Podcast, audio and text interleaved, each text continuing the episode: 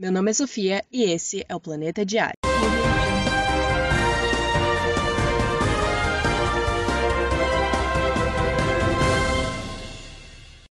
Estreou hoje, com 42 minutos de duração, Lamentes, o terceiro episódio da série do Deus da Trapaça. Loki. Apesar do tempo ter sido um pouco reduzido, isso não significa que haja menos espaço para teorizar. Na verdade, tem muitas mais teorias que se abriram a partir desse episódio. Então acompanhe aqui essa análise que no final dela vou citar algumas dessas teorias.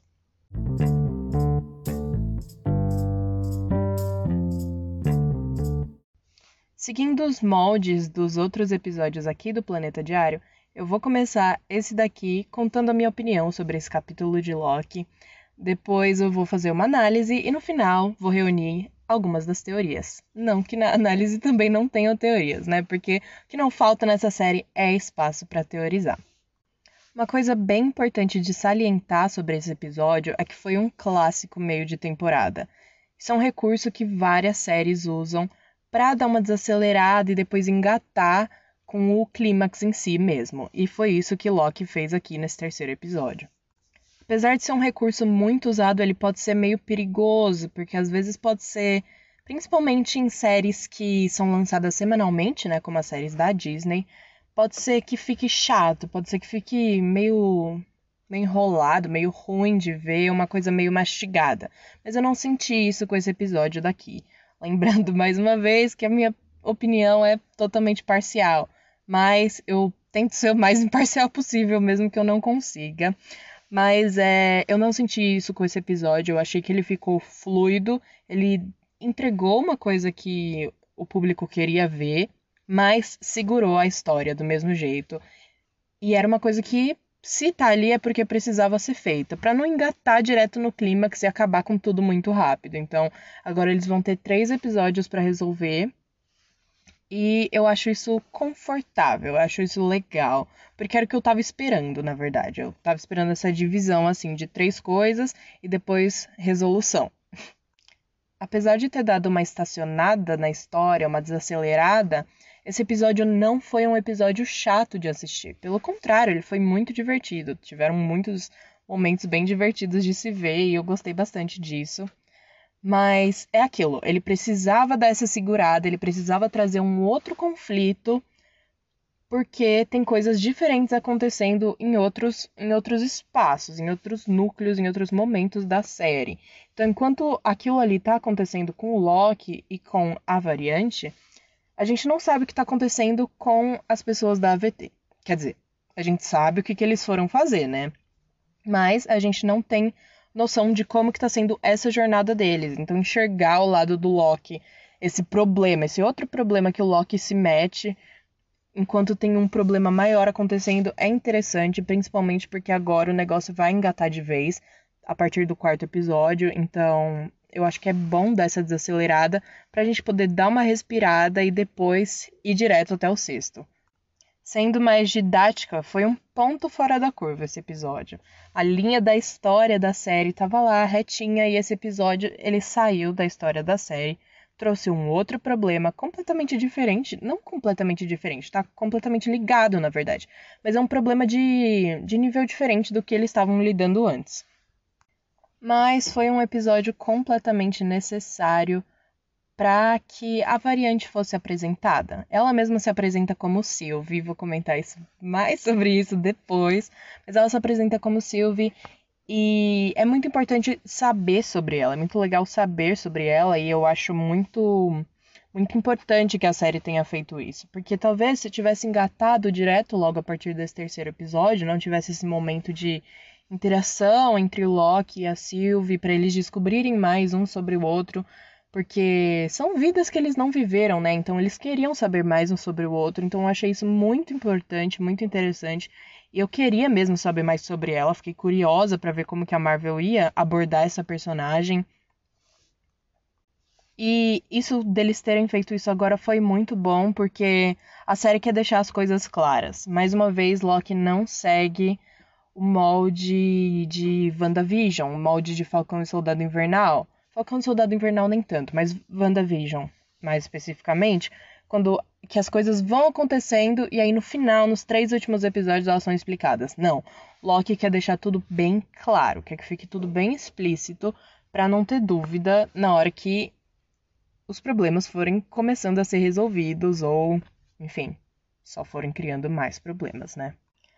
A energia, assim, a estética futurista desse episódio também é bem interessante e contrasta bastante com os outros dois episódios, né?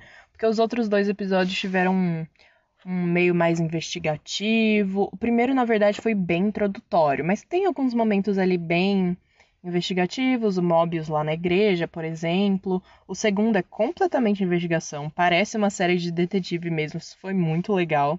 E o terceiro traz uma coisa completamente diferente dos outros dois. Essa estética futurista, ela vem agora de um jeito diferente, porque a AVT, né, a sede mesmo, apesar dela ser futurista, apesar de ter coisas assim muito tecnológicas, muito avançadas, também tem essa pegada muito retrô, essa pegada muito velha, muito antiga, não muito velha, né, mas enfim, bem antiga assim, mais oitentista e tal, anos 90, anos 80, anos 90 por aí. E agora não, agora a gente vê uma coisa bem mais ficção científica mesmo. Essa toda essa iluminação que tem no planeta que eles vão, né? Toda todo neon, tudo. Me lembrou até um pouco o Sakar. Eu achei bem interessante isso. E outra coisa que eu confesso que até antes da série lançar, né, quando tinham rumores de que fosse aparecer a Lady Locke ou a Encantor, a Sylvie na série, eu fiquei um pouco com medo de como que ia ser a abordagem deles. E não só a abordagem, mas também a interpretação em si. Porque, como o Loki é o meu personagem favorito, eu tinha muito medo de, de não sei, ficar uma interpretação meio estranha, de ficar um negócio meio vago pra história, pra história dele, que eu, como fã e como leitora dos quadrinhos do Loki conheço, eu não queria ver uma coisa mal feita não mal feita, mas talvez mal interpretada. E eu acho que a Sofia de Martino interpretando a Sylvie, interpretando a variante, foi brilhante. Incrível, incrível mesmo. E ela realmente captou assim a essência do Loki, né? Isso fica muito visível nesse episódio e é muito legal de ver. Eu realmente fiquei satisfeita com a interpretação da Sofia de Martino, bem satisfeita. Eu gostei demais. Agora, sobre o episódio em si, ele já começa numa cena meio confusa, né? É a segunda vez que isso acontece nessa série. No segundo episódio, começou naquela cena da feira medieval, só que em primeiro momento a gente não entendia, assim, logo na entrada da cena, eu digo, né? Não, não dava para ver de cara que era uma feira medieval, e aí mostrou 1985 na tela e ficou uma confusão, tipo, o quê? Como assim 1985? As pessoas não se vestiam assim, não se comportavam assim em 1985. Não fazia muito sentido, mas logo depois já explicou que era uma feira medieval, muito rápido. Nesse episódio acontece a mesma coisa, não no mesmo contexto, óbvio. Mas começa com uma cena da comandante C20, aquela que foi sequestrada lá pela variante no começo do segundo episódio, e ela tá conversando com a própria variante, em um bar, restaurante, assim, uma coisa do tipo. Elas estão conversando de boa, bem amigas e tal, tomando umas bebidas.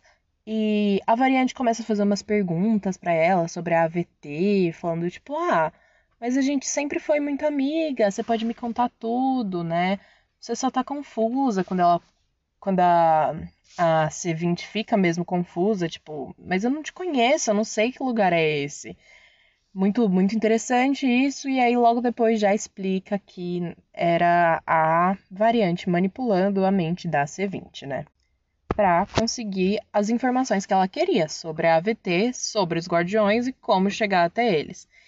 E é, a gente descobre que é a isso que a C20 se referia quando ela falou pro Mobius e para os outros Homens Minuto lá no segundo episódio, que ela tinha entregado a localização dos Guardiões do Tempo.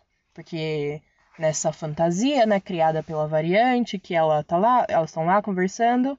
A C20 fala que ela tem que procurar pelos elevadores dourados. E os elevadores dourados iriam levar elas até os Guardiões do Tempo. Mas mais uma vez, eu ainda sustento a teoria de que os Guardiões do Tempo na verdade não existem. Então, se os Guardiões do Tempo não existem, o que que tá na AVT? O que que tá depois desses elevadores dourados? Será que tem alguma coisa depois desses elevadores dourados? Vamos discutir essa teoria lá no final do episódio, porque eu preciso de mais informação dessa análise para poder discutir ela. Bom, mas com essa informação de que ela precisa dos elevadores dourados, é isso que ela faz. A Sylvie, é assim que a variante se apresenta mais para frente no episódio, bombardeou a linha do tempo com todas aquelas cargas de reset lá para que justamente para que a AVT tivesse vazia quando ela precisasse entrar. Então o plano dela era entrar na AVT, mas ela queria entrar na AVT quando ela tivesse vazia, claro, para ser mais fácil, né? Então ela sabia que se ela mandasse uma carga lá de reset para cada momento aleatório do tempo, todos os soldados da AVT, todo mundo ia se importar com aquilo e ia querer ir logo atrás daquilo, né, para resolver e não não deixar o caos acontecer, e ela ia ter caminho livre na AVT. É o que ela faz, ela atravessa o portal, né, vai para a AVT e ela luta lá com os guardas, que ainda tem alguns guardas lá, né, para proteger justamente o que quer que tenha na AVT.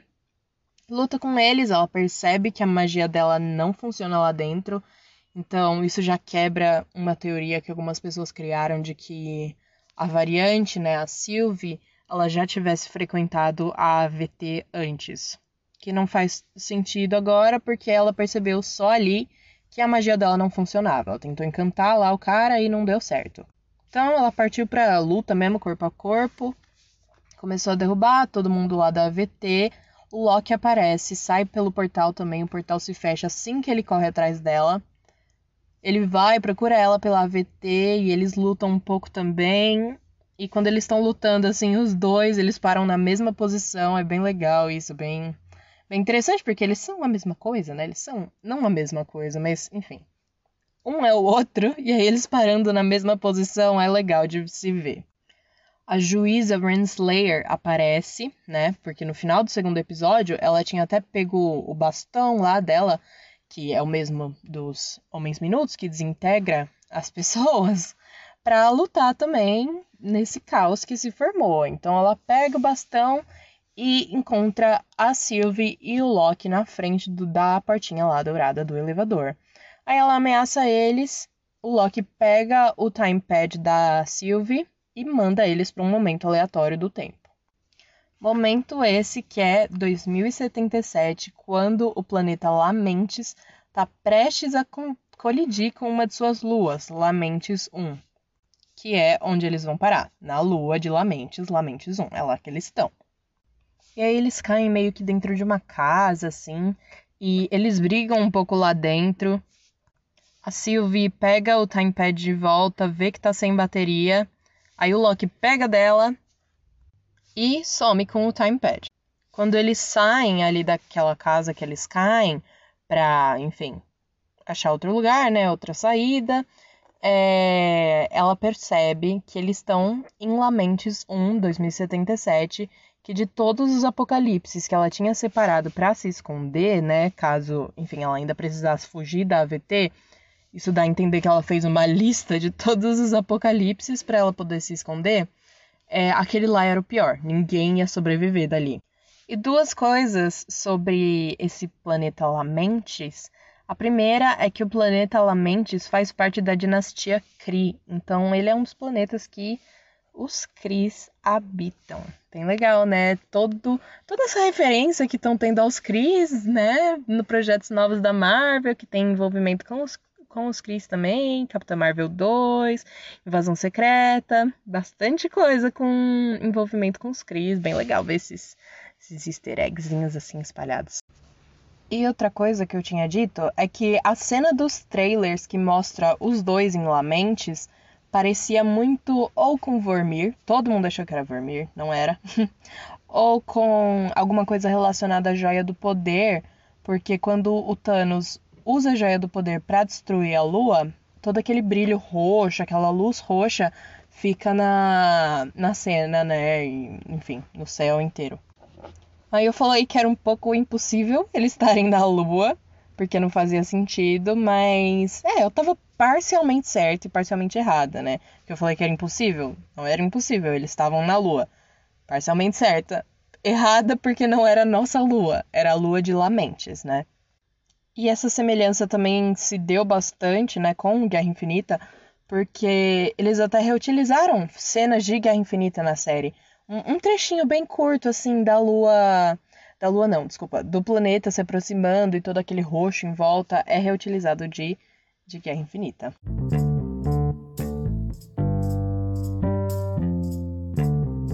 A partir daqui, o episódio se passa todo em Lamentes 1. Então, eu não vou detalhar muito sobre os acontecimentos, assim, sobre as conversas, porque teve mais diálogo nesse episódio mesmo. Isso foi, foi legal, foi interessante para introduzir a Sylvie, né? Essa nova personagem, ela precisa de uma introdução, ela precisa do próprio arco dela, né? Então, para esse episódio não ficar muito maçante, eu vou é, reduzir a explicação aqui e guardar mais tempo para as teorias daqui a pouco. Nesse primeiro momento, em Lamentes 1, eles discutem bastante. Dá pra ver como eles não estão muito entrosados, eles não estão querendo trabalhar um com o outro, mas eles sabem que eles precisam um do outro pra, enfim, sair dali, né? Inicialmente eles têm um objetivo comum, que é sair dali, mas para isso eles precisam carregar o timepad. Então é isso que os dois querem fazer e os dois precisam um do outro, porque a Sylvie sabe como carregar o timepad e o Loki tem o timepad e ele não vai dar para ela tão fácil. Então eles precisam um do outro eles precisam colaborar, e como o Loki disse no último episódio, o trabalho em equipe não é muito forte dele. Então aí começa esse trabalho em equipe meio desajustado, meio desengonçado, eles se bicando a qualquer momento, porque eu acho que esse, esse episódio me lembrou muito a história do Narciso. Sim, o mito grego lá é. Só que ao invés de me lembrar o Narciso no contexto mesmo do mito grego, eu pensei em, inverter a história do Narciso. Porque o Narciso, para quem não sabe, ele era muito bonito e o destino dele era simplesmente ser bonito. Ele era tão bonito, mas tão bonito que ele se apaixonou por si mesmo e morreu, admirando o próprio reflexo. E nesse lugar dizem que nasceu uma flor, por isso que existem agora as flores que chamam Narciso. Mas por que, que a inversão do mito do Narciso? Ao contrário do Loki, o Narciso morreu admirando a própria imagem, de tão apaixonado que ele ficou por si mesmo. Ele ficou tão fascinado por aquilo, ficou tão fascinado pelo próprio rosto, pela própria imagem, que ele morreu olhando para si mesmo de tão besta que ele ficou com a imagem dele. No caso do Loki, eu vejo um conflito, um conflito muito direto de tipo, eu tô olhando no espelho e eu não gosto nem um pouco do que eu tô vendo, porque o que eu tô vendo é completamente diferente de mim, mas ao mesmo tempo é igual. Então, é meio confuso, eu sei, é meio confuso. Mas, parando para pensar, às vezes a gente não enxerga os nossos próprios defeitos. Na maioria das vezes, a gente não enxerga os nossos próprios defeitos, até que a gente reflita mesmo sobre eles. Então, quando você olha diretamente para o seu defeito, você, você entra num, num, numa espiral de, nossa, pera, isso sou eu? Então eu sou assim? E ele não queria aceitar aqueles defeitos, assim como ela não queria aceitar aqueles defeitos, ou aquelas características que os dois têm em comum, que são muitas características que eles têm em comum. E voltando no que eu falei da Sofia de Martino ter sido brilhante na interpretação, ela captou demais todas essas características do Loki. E além dela ter, óbvio, as características da Sylvie, o lado do, do Loki em si, a essência do Loki tá lá e é muito legal de ver. Muito legal de ver essa construção. Os dois, tipo, não se gostam assim logo de cara, porque eles são a mesma pessoa e eles não querem olhar para si mesmos. Mas eles gostam das diferenças que eles têm. Então, eles sabem que eles podem trabalhar nas diferenças, eles sabem que nas diferenças eles vão se se somar. Então, o fato da Sylvie saber como carrega e o Loki não, o fato do Loki poder esconder o negócio e não que a Sylvie não possa, mas enfim, ela não ter o negócio, eles se completam em algum lugar, eles se juntam em algum lugar que não tá nas semelhanças deles. Isso é muito interessante, muito legal, por isso que eu pensei nessa inversão do mito do Narciso, né, de ao invés de você morrer olhando para sua própria beleza, você olhando para sua própria imagem, você fica meio acuado, meio não enojado, mas com medo, aflito de olhar para si mesmo desse jeito. Porque é você, mas não é você. É uma vida que você nunca viveu, mas é você. É muito louco, é, não faz sentido, eu sei, mas quer dizer, faz sentido, mas não faz muito sentido. Mais uma vez eles correm lá por fugindo dos asteroides, né? Se escondem em outro lugar. Ela tenta usar os poderes dela nele, né? Ela tenta encantar ele, não dá certo.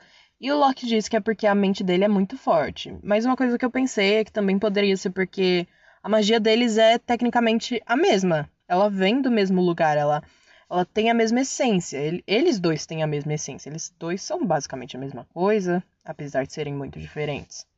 Fisicamente, enfim, nos poderes, características, tudo. Então, o fato da magia dela não funcionar nele poderia ser uma indicação de que o feitiço não vira contra o feiticeiro nesse caso. Mas tem uma teoria sobre isso também que quebra um pouco essa ideia do feitiço não virar sobre o feiticeiro, que eu vou comentar ela mais pra frente. Uma coisa interessante que a Sylvie diz pro Loki é que o plano que ele interrompeu já estava em execução há anos. Ou seja, quando ele pegou lá o timepad, tirou eles da AVT, ele interrompeu um plano que ela já estava bolando há muito tempo. Então, há muito tempo antes dela de fato começar a causar lá todo o caos, antes dela bombardear a linha do tempo, aquilo lá já estava tudo programado. E de alguma forma já estava tudo programado para ela chegar aos tais Guardiões do Tempo, né? Só que aí vem a pergunta: para quê? Para que que ela queria fazer isso? Pois é, eles conseguiram seguir esse episódio inteiro sem explicar assim diretamente por que, que a Sylvie quer fazer isso. Porque no, no outro episódio, ela diz que, ele, que ela não quer governar a AVT. Que ela não quer mandar na AVT. Ela não quer a AVT pra ela. Ela não quer ser dona daquele poder. E também diz que aquilo não é sobre o Loki. Então tem um propósito maior. Tem uma coisa maior. Então, mais uma vez, quebrando a imagem da Sylvie, da variante, como vilã, como antagonista. Não, ela não é antagonista da história. Inclusive, ela tem um propósito com certeza bem altruísta e bem legal, que a gente não sabe o que é ainda, mas não é, não é uma coisa vilanesca, com certeza não é. Não é uma coisa nem vilanesca, assim, nem egoísta, porque, assim, o Loki, ele, ele se doa bastante. Isso acontece, ele se doa bastante, já aconteceu no Semi algumas vezes, mas ele também é muito narcisista, ele se ama demais, muito egoísta, então assim, às vezes ele se doa, sim, mas a maioria das vezes os propósitos dele são egoístas, sim. Então, para ela dizer que não é nada que tem a ver com o Loki, não é nada que tem a ver com Loki, não o Loki, mas Loki em si, com essa toda essa ideia de Loki, essa imagem, as variantes, tudo, é com certeza alguma coisa mais altruísta, com certeza tem alguma coisa heróica, assim, por trás disso, e eu tô ansiosa para saber o que é. Logo depois deles discutirem um pouco mais nesse lugar que eles se escondem mais uma vez, eles começam a andar em busca de uma cidade para ver se eles conseguem uma fonte de energia, né, forte para poder caminhar o timepad. O Loki até sugere para ela carregar ele num, num negocinho de neon e ela tenta pegar, tenta convencer ele que daria certo, né, para pegar o timepad de volta, mas não. Ele não dá e ela também fala que aquilo lá não seria suficiente, eles precisariam de uma fonte de energia muito maior. Nessa hora também o Loki fica até meio confuso sobre como ele deveria chamar ela. Ele chama ela de variante e fala que se recusa a chamar ela de Loki, e ela diz: Não é mais quem eu sou, sou Sylvie agora. Então é aqui que a teoria de que a variante não era Lady Locke se confirma, mas só parcialmente. Na verdade, a Marvel escolheu fazer uma junção das duas personagens, da Sylvie Lushton, a falsa Encantor, que ganhou os poderes do próprio Loki, e da Lady Locke, a versão feminina do Loki. Então, ela não era de fato 100% a Sylvie Lushton, mas também não é 100% Lady Locke. Ela é de fato uma variante do Loki, tanto que no segundo episódio apareceu assim bem pequenininho, enquanto o Loki estava lendo lá é, as fichas sobre a variante, sobre ele, enfim. Lá naquela cena que ele está tentando achar mais informações sobre a variante, dá para ver escrito assim num, num papel Sylvie Laufdottir. O que isso significa? Vou explicar. Se a gente parar para perceber os deuses nórdicos, né? Todos os personagens nórdicos que aparecem na Marvel, tanto Loki quanto Thor, enfim, todos eles, eles têm como sobrenome o nome de um dos pais e um sufixo. Normalmente o nome do pai, né? O nome do pai e um sufixo. No caso do Thor, Thor Odinson. No caso do Loki, Loki Laufeyson. O sufixo son, nesse caso, é de filho. Isso acontece bastante na mitologia nórdica. Os, os, sobrenomes são construídos dessa forma, com o nome do pai ou da mãe, enfim. Na verdade, eu nunca vi com o nome da mãe, mas também se aplicaria caso é, aquele personagem não tivesse um pai, ou enfim, né? Tivesse que adotar o, o nome da mãe como sobrenome. E o sufixo sendo o sufixo son ou dottir. Dottir sendo filha e son sendo filho, né? Como no caso do Thor e do Loki. Então, ela sendo Sylvie Laufey-Dottir, significa que ela é filha do Lauf, claro. Se ela é uma variante do Loki, ela é sim filha do filha do Lauf. Foi uma confirmação mais cedinho que a gente teve, foi bem pequena, né? Bem pequena. Tanto que quase não dava para ler diretamente, dava para deduzir o que estava escrito ali, mas enfim, não dava para ler diretamente o que estava escrito. Então, é que o nome dela é Loki Laufdottir, na verdade, e ela resolveu mudar para Sylvie. Então, isso significa que ela é a Encantor? Não. Ela não é a Encantor, ela não é a falsa Encantor também. A Encantor é a Amora, a oficial, real oficial, a Encantor mesmo, e a Sylvie Lushton é uma cópia, uma cópia da Encantor. Ela não é nenhuma das duas, ela só utilizou o nome. Foi um nome que a Marvel resolveu adotar para essa personagem. Eu acho que para não ficar todo mundo Loki, né? Ela resolveu adotar esse nome assim para diferenciar mesmo. Mas também pode ter uma coisinha mais profunda por trás que também ajude na informação de usar esse, esse nome para diferenciar e também para dar contexto, né, para a história dela, já que a gente não sabe o backstory dela, a gente não sabe por que, pelo que que a Sylvie passou, né? A gente só sabe que ela é de fato um Loki. Ela é a Loki, assim, digamos, mas ela não, não quer mais adotar esse nome. Por que, que ela não quer mais adotar esse nome? Isso acontece nas HQs algumas vezes também. Um exemplo é Agente de Asgard, de 2014, que mostra uma versão jovem do Loki que quer se distanciar da ideia de que o Loki é mal, vilão e essas coisas do tipo, porque ele realmente foi vilão, foi mal, no passado, assim, mas esse novo Loki, essa nova, essa nova forma do Loki não quer viver com isso. Ele quer mudar, ele quer que as pessoas entendam ele como uma pessoa boa, como uma pessoa que pode ajudar. Então ele tenta se desvencilhar disso durante toda a série, né, dessa HQ. E essa personagem em si, ela traz várias, não várias, mas enfim, outras referências a agentes de Asgard, como o Elmo, como eu já disse no episódio anterior, o elmo de chifre quebrado é característico de Agente de Asgard. Inclusive, a Lady Locke, em Agente de Asgard, usa esse, esse elmo quebrado. Mas vale lembrar que em Agente de Asgard, a Lady Locke não é uma pessoa que aparece sendo outra versão do Loki. Não, é simplesmente o Loki se apresentando como mulher. Então, o fato dela não querer mais ser chamada de Loki pode ser também uma referência à gente de Asgard, que o Loki tenta se distanciar dessa ideia, além do fato também de já ter uma referência à gente de Asgard, que é o Elmo Quebrado. Então, talvez a Marvel tenha aproveitado essa ideia também de não querer mais ser Loki, adotar outro nome, para poder diferenciar os dois personagens e a gente não ter que ficar falando Loki, Loki, Loki, Loki, Loki toda hora. Eles continuam andando, encontram uma casa e a Sylvie tá prestes a arrombar a porta quando o Loki para ela, falando que é importante a astúcia, né? Mas ela vai logo na porrada mesmo, dá logo um chute na porta. Em seguida ela sai voando, porque a mulher que tava dentro da casa expulsa ela. Então o Loki vai, se, se transforma no, no esposo, né, da, da mulher que estava dentro da casa.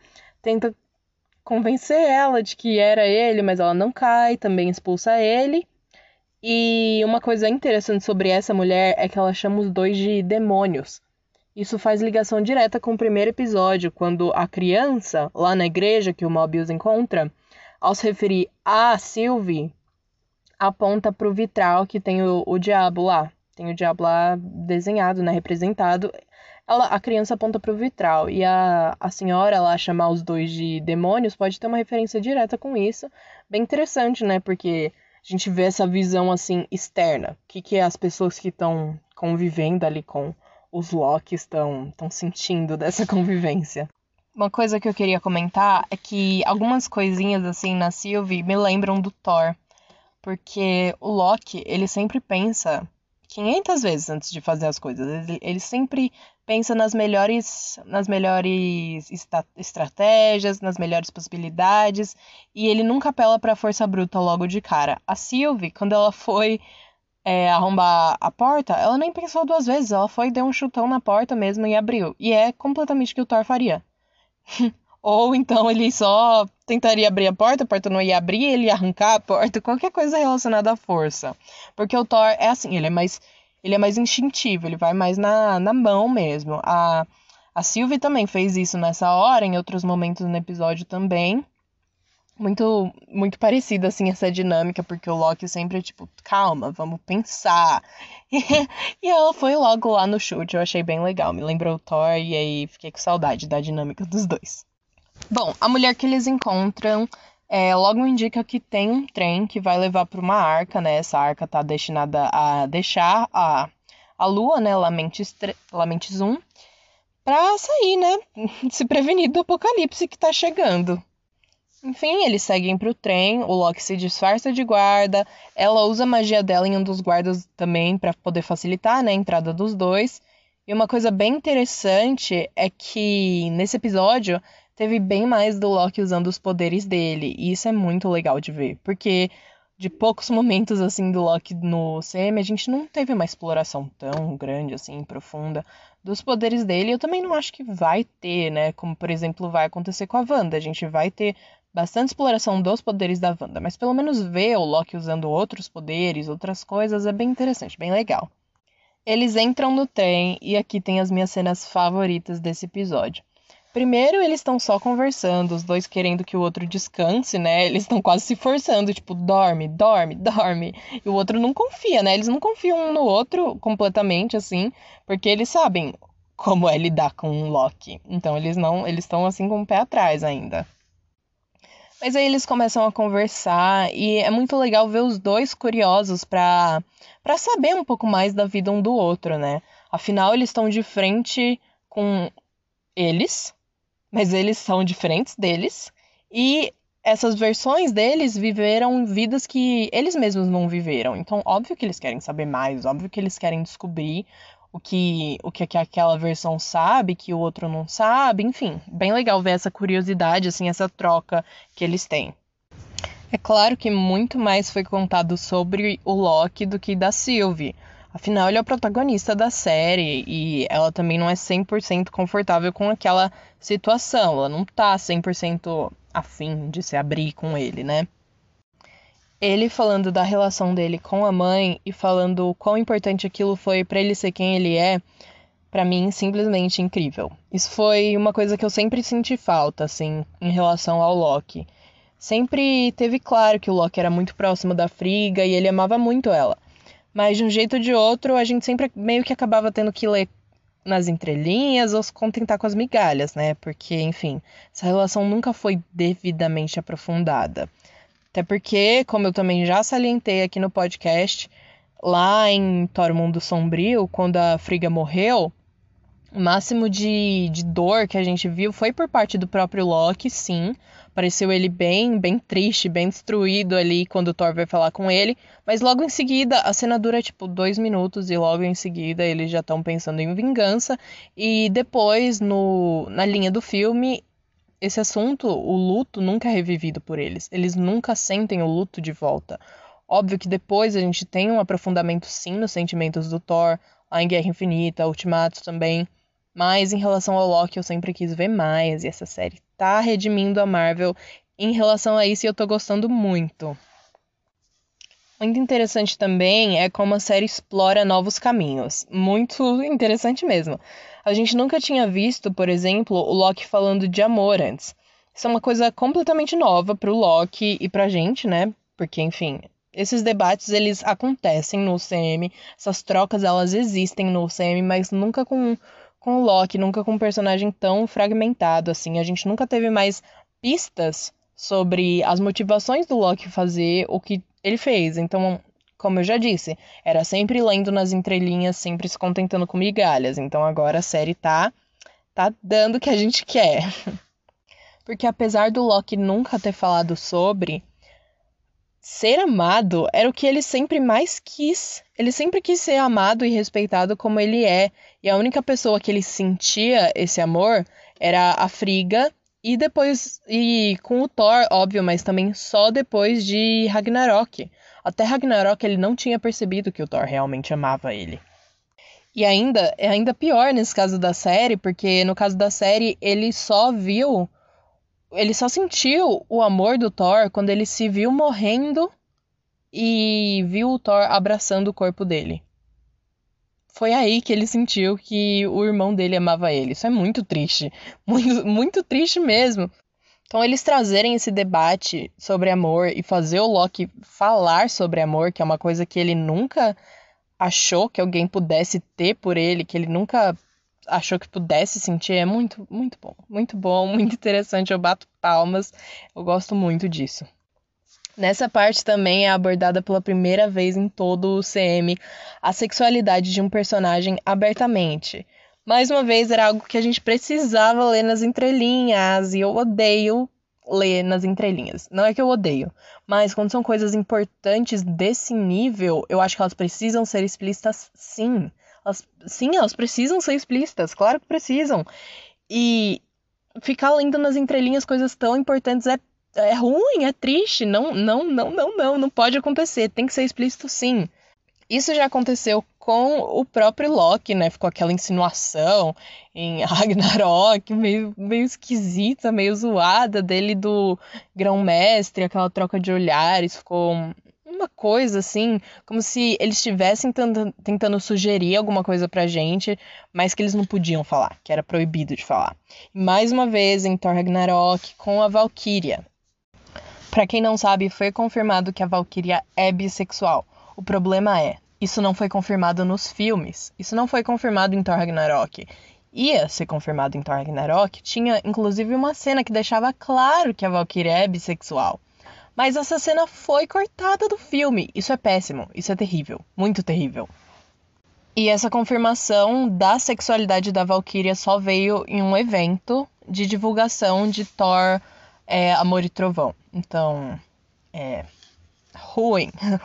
ruim mesmo, porque cortaram do filme para falar depois, mas tudo bem, vai ser aprofundado mais pra frente em Amor e Trovão e eu espero muito que seja feito direito agora e que não tenha nada cortado. Porque se vocês não enxergam o problema nisso aqui, eu vou tentar deixar um pouco mais claro. Todas as cenas que em todos os filmes que insinuaram o quanto o Tony Stark era mulherengo, o quanto ele ficava com várias mulheres, nossa, como ele é garanhão. Nenhuma dessas cenas foi cortada. Mas na hora de uma cena que deixa assim explícito a bissexualidade de uma personagem, uma cena que não tinha nada demais, nada mesmo, é cortada, isso é problemático. Porque que ela, essa cena tem que ser cortada, mas todas as outras dos personagens masculinos se gabando por ter ficado com mulheres, namorado com mulheres, enfim. Por que, que isso não é cortado? Entendeu? Aí que tá o problema. Quando é um. Quando é sobre heteronormatividade, tudo bem. Mas quando entra a pauta LGBT na história, não pode. Mas agora voltando pro Loki. Eu quero dizer que a sutileza dessa cena, a leveza dessa cena aqueceu demais o meu coração. Eu achei incrível o jeito que essa cena foi construída. Para mim, a naturalidade e fluidez que essa cena foi construída deveria ser usada em todas as cenas, todos os filmes, séries, qualquer produção que vá passar por esse momento de definir a sexualidade de um personagem pela primeira vez. Porque normalmente, não, não em todos os casos, deixar bem claro, mas em algumas vezes, e isso incomoda, o momento que aquele personagem se assume gay, bissexual, pansexual, enfim, o que for, é sempre uma coisa meio artificial demais, e principalmente quando atores héteros que interpretam esses personagens, parte da, da comunidade LGBTQIA. A sutileza que a série aqui abordou a bissexualidade do Loki foi incrível. Além da própria iluminação usada na cena, que contrasta com a roupa dele. Se vocês voltarem lá no Disney Plus para dar uma olhada no que eu vou falar agora, vocês vão ver.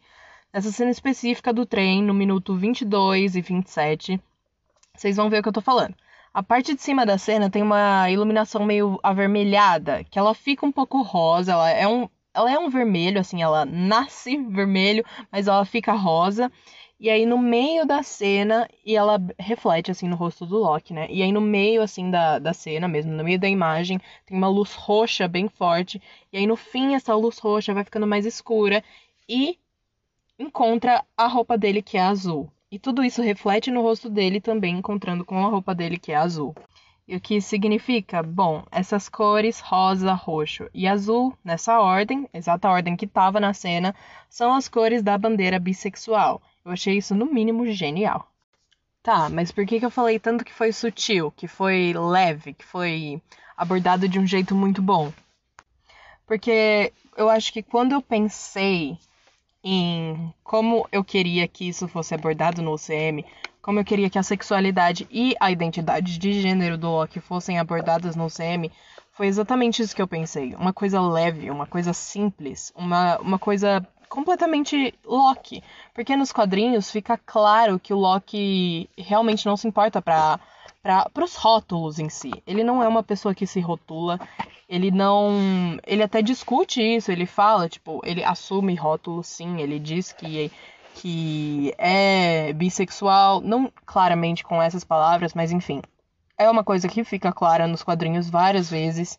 Mas é sempre de uma forma muito natural. É sempre numa conversa, assim, muito muito leve, muito natural e ele até diz que ele que na cultura dele a ideia de sexualidade, de gênero não é a mesma que a gente tem na Terra, não é a mesma que a gente tem na nossa sociedade. Então para ele é uma coisa muito muito normal, entendeu? Na nossa sociedade, a sociedade em si não encara como algo normal e natural, mas para ele é.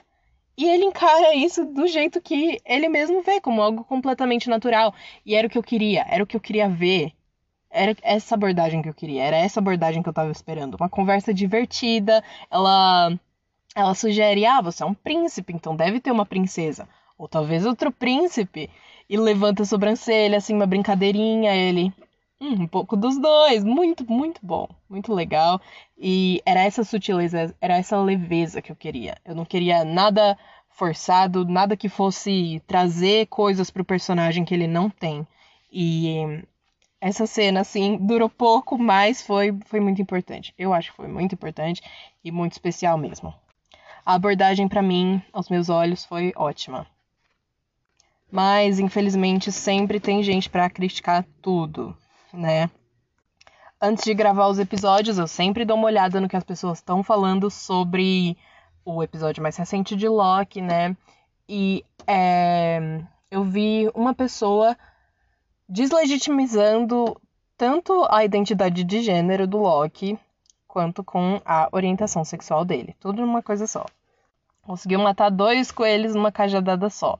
Então eu queria só deixar claro que orientação sexual e identidade de gênero são coisas completamente diferentes.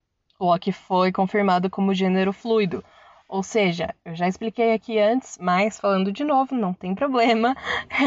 significa que ele se apresenta tanto como homem, tanto quanto mulher. A gente nunca viu o Loki, né, que a gente conhece, enfim, nosso protagonista da série, se apresentando com, como mulher, em sua forma feminina. A gente nunca viu isso acontecer no UCM, mas ele é gênero fluido e é isso que importa. Ou seja, ele não se apresenta como homem na forma masculina 100% do tempo.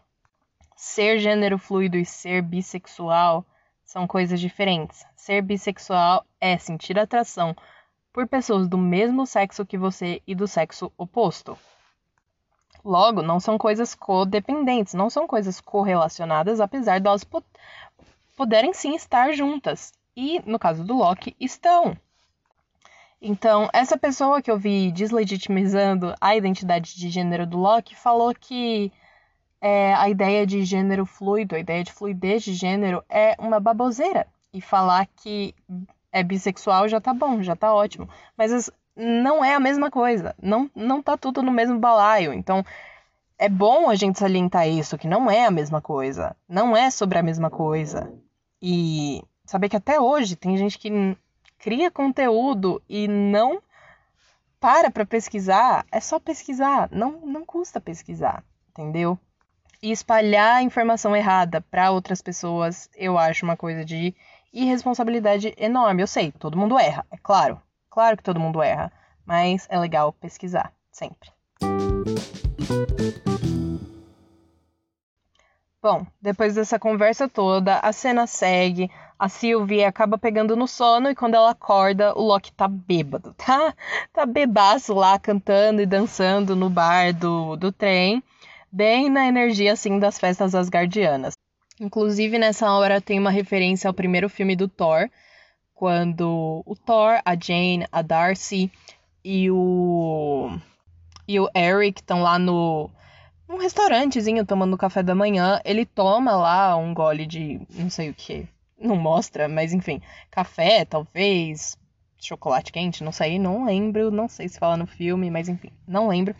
E aí ele pega a caneca joga no chão, no chão e grita mais uma. Exatamente o que o Loki faz. Ele toma a bebida, depois joga no chão e grita mais uma.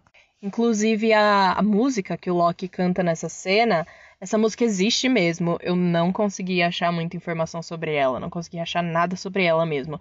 Só sei que ela existe, ela, ela é em norueguês. E eu não vou nem tentar pronunciar o nome, porque eu sei que eu vou errar. Então não vou tentar, mas é legal saber que é uma música que existe mesmo. Porque para mim, soava como qualquer coisa menos palavras, porque eu não falo norueguês, mas para quem fala deve ter entendido.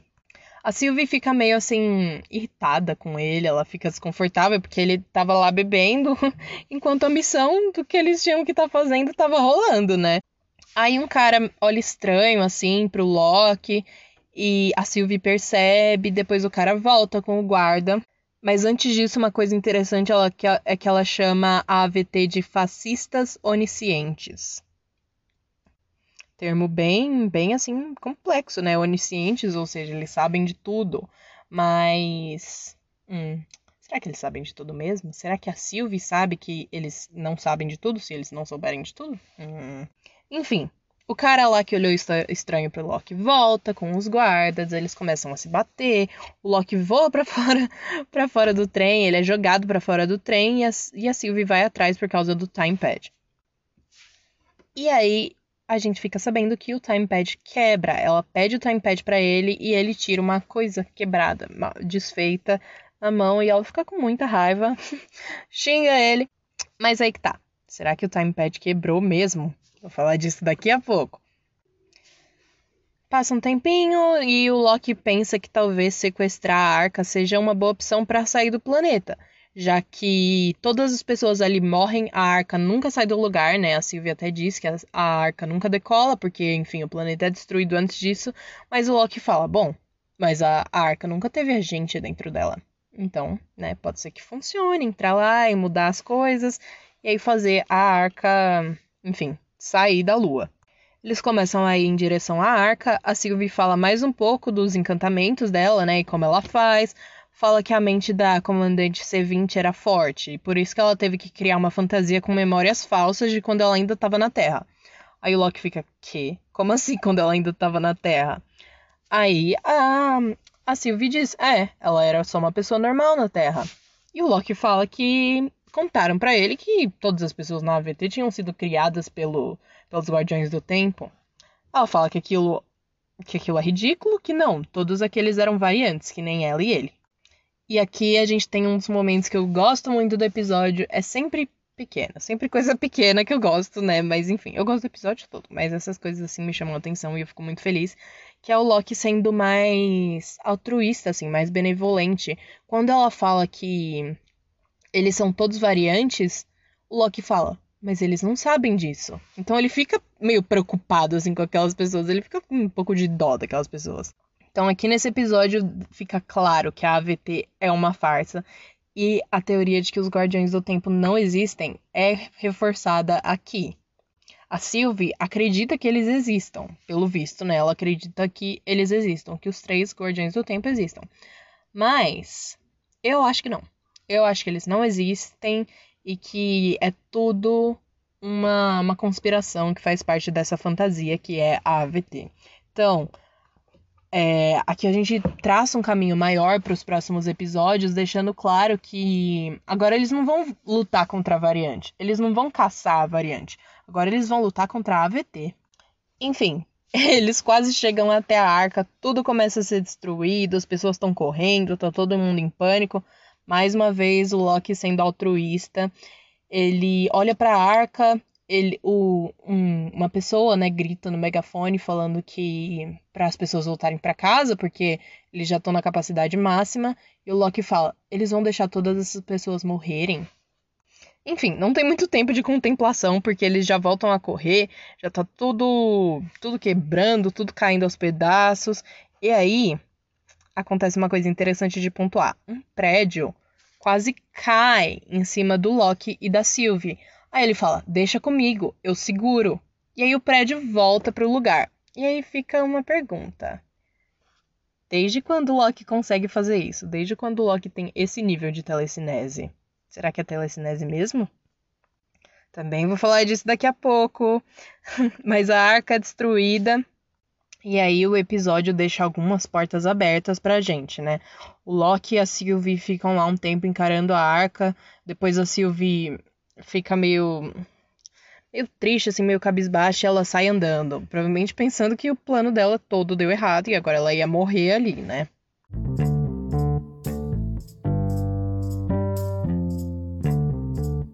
Agora vamos para as teorias em si. Eu separei quatro teorias para falar, né, sobre esse episódio. E, bom, elas meio que se conectam, surgem teorias das teorias, mas vamos lá. Primeiro, a coisa que com certeza todo mundo mais quer saber é qual é a da AVT, né? Quem tá no controle de tudo isso? A sagrada linha do tempo existe mesmo? É verdade que não existia multiverso? Ou é tudo uma mentira?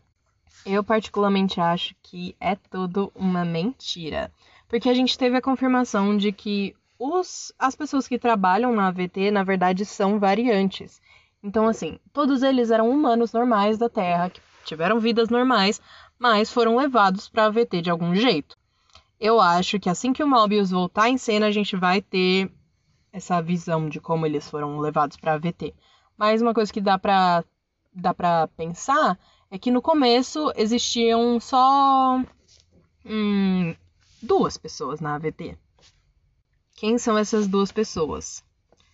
A juíza Renslayer e quem quer que sejam os guardiões do tempo, quem quer que seja a autoridade acima da juíza. Então, sempre que aconteciam eventos nexos, sempre que aconteciam alguma coisa que estavam fora do que aquela pessoa que, que cuida de tudo queria, é, aquelas pessoas que causavam os eventos eram meio que sequestradas, levadas para a VT, e aí tinham as mentes apagadas, tanto que a, a Sylvie até fala, né, no episódio, que a mente da, da comandante C20 estava meio nebulosa, estava enevoada. Então, com certeza, ela sofreu uma lavagem cerebral aí, ou enfim. Não uma lavagem cerebral completamente, porque de alguma forma, a Sylvie conseguiu recuperar as memórias dela antigas. Mas, de alguma forma, é...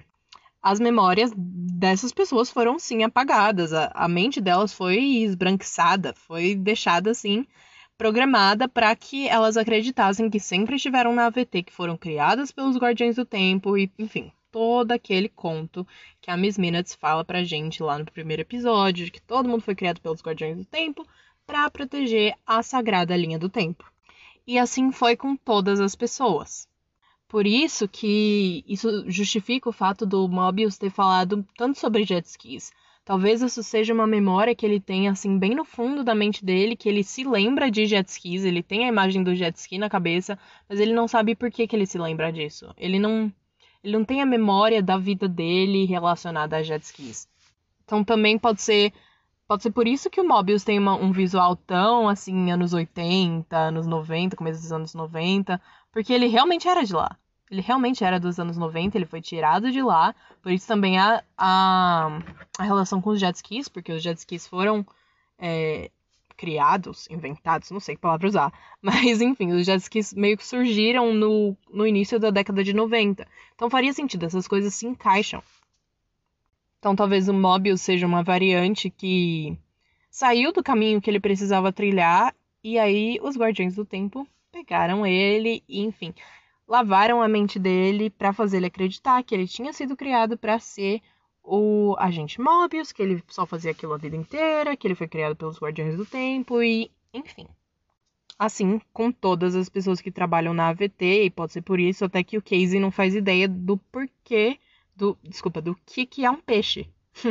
é muito estranho isso, né? Pensar que alguém não sabe que é um peixe, mas se tiveram todas as suas memórias apagadas, todas as suas lembranças apagadas, faz sentido que a pessoa não se lembre do que é um peixe, não tem essa noção.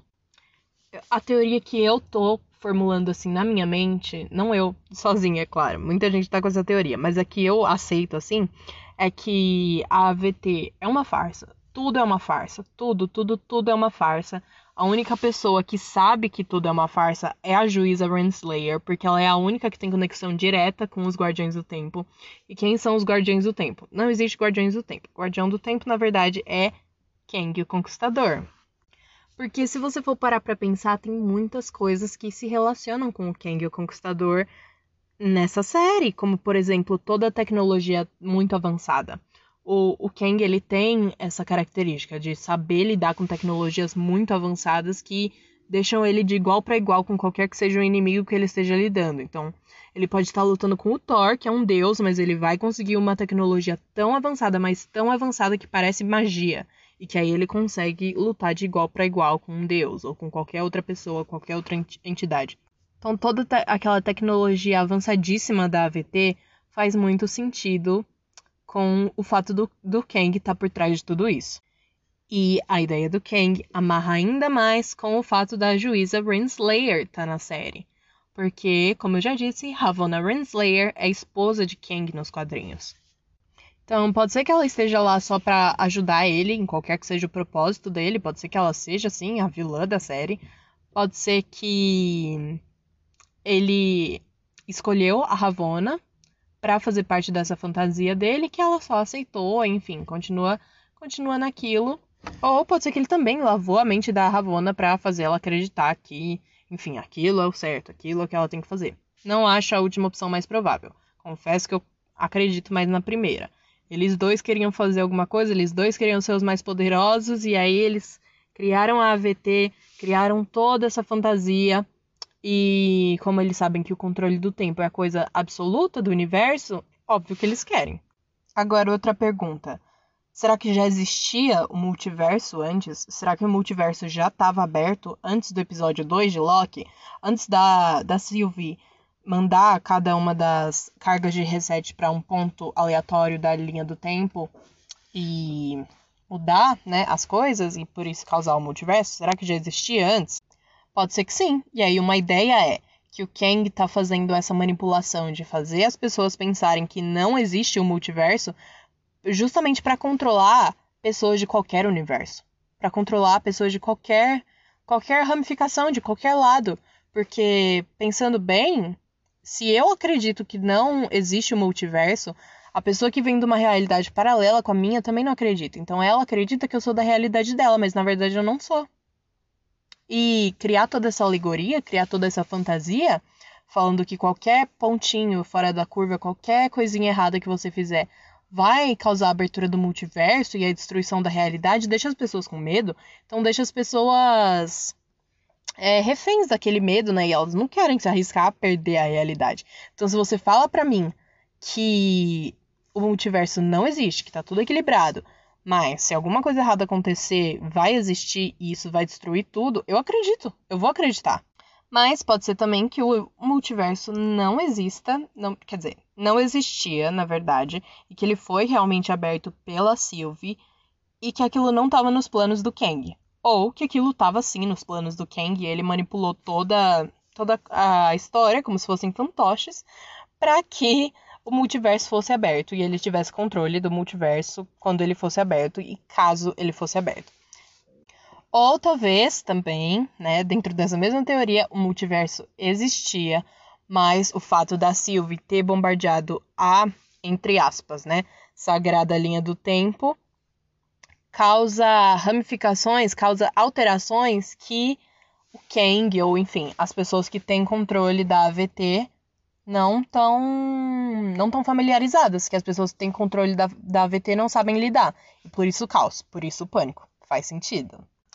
Eu, pessoalmente, acredito que Kang o Conquistador possa sim ser o cabeção lá da AVT, que a Ravonna Renslayer tá ajudando ele, ela é a única, única que sabe de toda essa farsa, e que o multiverso existia, mas com a abertura de novas possibilidades, caos, e eles não querem ter perder o controle do multiverso. Só que aí fica uma pergunta. A Sylvie, conversando lá com a, com a comandante C20, ela, ela comenta que. A comandante comenta que os, os guardiões estão depois de um, de um elevador dourado. Como eu já disse, eu não acredito que existam esses três guardiões do tempo, esses lagartos espaciais, né? Não acredito que eles existam, mas acredito que talvez tenha sim alguma coisa depois desses elevadores. Só que não acho que eles vão chegar lá e vão ter três pessoas, vão ter vai ter o Kang, o Conquistador. Não, não acho que vai ser isso. Mas se os Guardiões do Tempo não existem, como que ela pode dizer que eles estavam depois das, do elevador dourado, né? Eles estavam além do elevador dourado. Bom, mais uma coisa que foi colocada dentro da cabeça dela. Ela acredita que eles estão depois dos, dos elevadores dourados lá. E acredita mais ainda, porque tem seguranças protegendo as portas do elevador para que ninguém entre. Então talvez isso seja uma coisa de senso comum dentro da AVT. Só que o que será que tem mesmo depois desses elevadores? Eu acho que isso vai talvez ser revelado ou no próximo episódio, ou se for uma coisa muito assim, muito bombástica, Acho que aí sim eles deixam pro último episódio. Mas é. Não sei. A gente tem que esperar o esperado e esperar o inesperado dessa série, como sempre, né? Eu acho que talvez depois desses elevadores exista um grande centro assim de controle, de comando da AVT, como se fosse um cérebro da AVT, uma coisa assim grande, majestosa. Eu acho que talvez seja uma coisa bem tecnológica mesmo, bem avançada. E se tiver uma pessoa lá, eu acho que essa pessoa não vai ser não é que não vai ser ninguém, mas eu acho que vai ser usada uma pessoa pra enganar a gente. Vai ser. Vamos colocar lá um personagem, mas na verdade não era o que a gente estava esperando. Isso vai ser revelado depois, não sei. Tem o Richard Grant, que tá, tá para aparecer na série. No, eu chequei no IMDB, né, antes de fazer esse episódio. E ele tá confirmado para para aparecer nos próximos três episódios. Então, hum, será que o Richard Grant, que tá interpretando um personagem que tá lá no topo da, do elevador dourado. Hum, será? Lembrando que se o Richard Grant estiver lá, não é o, o Kang o Conquistador, porque ele é interpretado por outro ator. Ele não apareceu ainda no UCM, mas vai aparecer, já tá tudo confirmado, tudo direitinho. Mas será que talvez uma pessoa mandada pelo Kang, um intermediário do Kang, um, uma pessoa assim entre o Kang e a Ravonna para eles se comunicarem? Hum, que tal? Não sabemos, vamos descobrir. Uma teoria agora indo mais além ainda. Será que a gente sabe que o Mobius é uma variante? Eu confesso que eu não acredito muito nessa teoria, mas eu achei ela, ela assim muito louca e eu queria comentar ela aqui. Será que o Mobius é uma variante do próprio Loki? Agora, por que o Mobius seria uma variante do próprio Loki? Bom, as pessoas que criaram essa teoria estão pontuando o fato do Loki e do Mobius serem muito parecidos em algumas coisas. O Mobius conseguir perceber quando que o Loki tá mentindo. O Mobius não seguir muito as regras. Ele ele sempre quer arranjar uma brechinha, ele sempre quer negociar ali com a Ravonna para poder fazer a operação de novo. Até quando ele tá lá bebendo na sala da Ravonna, ele não coloca o, o porta-copos lá, o negócio para apoiar o copo. E ela reclama com ele. Mas aí ela fala que ele já fez isso milhares de vezes. Toda vez quem deixa a marca no móvel é ele. Então, assim, é uma coisa pequena, é uma coisa pequena. Mas as pessoas na AVT, elas estão acostumadas a seguir as regras, assim, ao extremo. Então, qualquer desviozinho pode ser indicativo de qualquer outra coisa. E o fato do Loki e do Mobius terem muito interesse um no outro. O Loki quer saber mais sobre a AVT, ele quer saber tudo que o Mobius sabe e o Mobius quer saber mais sobre o Loki para entender o próprio Loki. Então, será que ele tá tentando saber mais sobre o próprio Loki para inconscientemente entender mais sobre si mesmo? Já que ele teve a mente dele, né, lavada também? Confesso que eu acho essa teoria improvável, principalmente pelo fato do Mobius ter é, a relação dele com jet skis lá. Tudo bem, que a gente viu aquela versão do Loki de, de ciclista, mas aquilo tinha um trocadilho também com o fato do troféu de 2018 do Tour de France ter sido roubado. Então eles colocaram o Loki ali, o Loki roubou o troféu, ninguém nunca descobriu quem foi que roubou o troféu. Então, foi um, uma brincadeirinha. Mas eu acho que o, o Mobius ser variante do Loki é uma coisa muito improvável. É uma coisa bem fora da curva. Seria muito legal. Sim, seria muito legal, mas eu acho que não.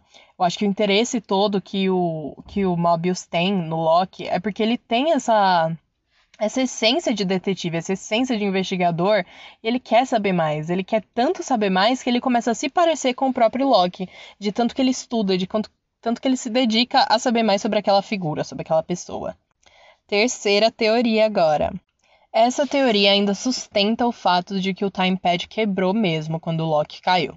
O que é uma coisa que eu não acredito muito. Mas tudo bem. Vamos supor que quebrou mesmo, que aquilo lá que mostraram pra gente é verdade, quebrou mesmo, o iPad caiu, quebrou, enfim. E essa teoria se sustenta no fato do daquele prédio lá que caiu, tava caindo, e aí o Loki meio que para na frente do prédio e fala: "Eu seguro". E aí o prédio volta para o mesmo lugar. Tudo bem, poderia ser uma telecinese, mas também é muito parecido com a ação da joia do tempo. Se a gente lembrar lá no primeiro episódio, a joia do infinito lá na gaveta que o Loki encosta é a joia do tempo. E não mostra se ele devolveu a joia para a gaveta ou se ele guardou com ele. Então pode muito bem ser que ele tenha guardado a joia com ele e que ele tenha usado a joia ali.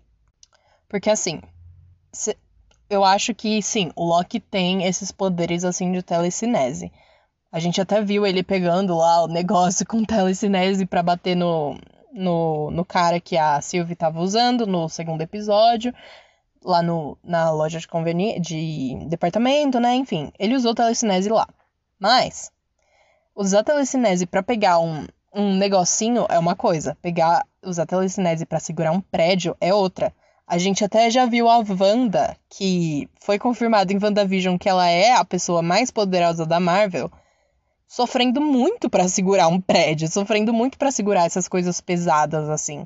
Se ela que é a feiticeira escarlate, ela que é a mais poderosa, sofre tanto assim, como que o Loki, que não é tão poderoso quanto ela, conseguiria sem fazer o mínimo de esforço? Para mim ele usou a joia. Para mim faz todo sentido que ele usou a joia do tempo. Até porque se você vê a cena assim em detalhes dele segurando esse prédio, dá para ver que a fumaça que sai do prédio quando o prédio está caindo ela volta para o mesmo lugar, como se o prédio estivesse engolindo a fumaça. Se fosse telecinese, o prédio até podia voltar para o mesmo lugar, mas ele não ia continuar intacto, ele não ia continuar inteiro. E também a fumaça não ia ser engolida, não ia rebobinar a fita, entendeu? Então por isso eu acho que sim, ele usou a joia do tempo. Mas ele tá com a joia do tempo esse tempo todo, porque que ele não usou logo? Por que, que ele esperou as coisas darem errado para ele usar? Simples, ele é inteligente e ele quer aproveitar ao máximo o tempo que ele tem ao lado da Sylvie para descobrir o máximo possível sobre ela. Então ele tá usando aquele tempo a favor dele. Simplesmente ele tá tá querendo fazer tudo para descobrir mais sobre ela, para saber tudo que ele puder saber sobre ela. Depois ele fala: "Hum, tava com essa joia aqui, acho que consigo fazer alguma coisa com ela". Aí volta no tempo e eles, não sei, embarcam na arca ou qualquer coisa que ele possa fazer ele pode voltar no tempo para qualquer momento, então, enfim, volta no tempo, resolve o problema e aí eles saem lá do planeta da Lua que está prestes a explodir. Agora, a última teoria é de que na verdade foi tudo uma ilusão. Como assim? Não tudo uma ilusão, mas parte do episódio foi uma ilusão. Mais especificamente, assim que a Sylvie dorme. Loki, antes disso, ele fica querendo saber como que funciona o o encantamento dela, mas ele já entendeu um pouco. Ele estava observando, ele prestou atenção, então ele já entendeu um pouco. Ele queria que ela ensinasse para ele, mas ele já tinha entendido. Então, e se tudo o que aconteceu a partir do momento que a Sylvie dormiu não passasse de uma ilusão? Isso, isso é sustentável? Essa teoria é sustentável por quê? Porque quando ela acorda, o Loki tá bêbado. Quando ela acorda, o Loki tá lá dançando e tal. Depois ele até fala: Ah, mas eu sou hedonista. E ok, beleza. Mas o Loki, ele é muito inteligente. Ele é muito inteligente, ele é esperto, ele é astuto. Então, tudo que ele faz, ele pensa. Então, por que, que ele ficaria bêbado quando a pessoa que ele mais quer saber mais sobre estava do lado dele, enfim, dormindo, teoricamente vulnerável? Ele poderia muito bem ter meio que juntado os pontos, ligado os pontos de como fazer o encantamento da Sylvie e encantado ela, projetando aquelas lembranças, projetando aquelas aquelas memórias com falsas lembranças que ela tem ali do planeta que eles estavam, da Lua, né, que eles estavam, de Lamentes 1. Então, tudo que aconteceu a partir do momento que ela acorda, vê ele lá dançando, cantando, bebendo, é uma farsa. Principalmente o fato do timepad ter quebrado, é uma farsa. O timepad nessa, nessa teoria estaria assim intacto. E aí ele projeta na cabeça dela que quebrou, porque eles vão ter que ficar mais tempo lá. E aí essa teoria é mais ou menos parecida com a outra. Por que, que ele faria isso? Para saber mais sobre ela. E o melhor jeito de saber mais sobre ela é estando na cabeça dela. Como, como fazer melhor que isso? Não tem como. Então, essa teoria sugere que o próximo episódio vai começar da cena do trem. Próximo episódio vai começar no momento que o Loki para de, de encantar a Sylvie, para de usar o encantamento na Sylvie, e que ela vai acordar, assim, depois de ter sido, né? Depois da mente dela ter sido tomada por ele, ela vai acordar assustada e ele vai falar, tipo, hum, te enganei, usei seu truque contra você mesma. E aí sim, o feitiço virou contra a feiticeira. Por isso que eu falei lá antes aqui no episódio que talvez a ideia de que o feitiço não vira contra o feiticeiro não seria tão possível. Mas só se essa teoria for confirmada. Seria muito interessante se isso acontecesse, e essa teoria até fortifica algumas coisas estranhas que aconteceram né, ao longo do episódio como por exemplo Loki ter segurado o prédio. Como aquilo lá era uma fantasia, ele podia fazer o que ele quisesse. Então ele ter segurado um prédio foi, hum, ok, mas talvez na vida real ele não conseguisse fazer aquilo. E essa teoria também amarra com a possibilidade mais aceita, assim, que para mim também mais faz sentido, de como que vai começar o próximo episódio. Para mim, o próximo episódio vai começar com o Mobius. Vai mostrar bastante do Mobius e aí vai mostrar ele indo atrás do Loki e da Sylvie. Talvez ele, com outros soldados da AVT, fazendo planos sobre como que eles vão achar os dois, o que, que eles têm que fazer. Aí o Mobius fala, hum, apocalipse. Aí eles se dividem, cada um vai para um apocalipse. O Mobius vai lá para Lamentes 1 e acha eles. Essa teoria, a última do, do encantamento, amarra com essa porque o Mobius poderia aparecer justamente no trem. Ele poderia aparecer justamente ali no trem e falar: venham, vamos embora, vamos sair daqui. Mas também pode ser que o Loki não tenha encantado a Sylvie, que ele tenha mesmo usado a joia do tempo lá, ou que, enfim, seja telecinese, e que o Mobius só apareça no meio do caos, da arca quebrando, de tudo acontecendo, e fala, gente, vamos, vamos embora daqui. Mas eu tenho certeza que o Mobius vai aparecer é, ali no meio daquele caos. Tenho quase certeza, na verdade, não vou afirmar nada, porque, né, enfim, pode mudar tudo. Mas é, é muito possível que isso aconteça, que o Mobius apareça ali, tire eles dali e a Sylvie use o encantamento dela para fazer o Mobius ver a verdade sobre si mesmo, porque o Loki com certeza vai, vai ser a primeira coisa que o Loki vai fazer, vai ser contar para ele que que a vida dele é uma mentira, que ele não não é criado pelos Guardiões do Tempo coisa nenhuma. E aí o Mobius vai se juntar com o Loki, com a Sylvie contra a AVT. E eu acho que isso vai acarretar para mais pessoas da AVT vendo a verdade, sentindo a verdade e se rebelando contra aquela organização. O que, nossa, muito interessante, um plot twist muito bom, porque a coisa que é apresentada como mais pacífica da série lá em primeiro momento vira antagonista. Eu gosto muito disso, muito interessante mesmo.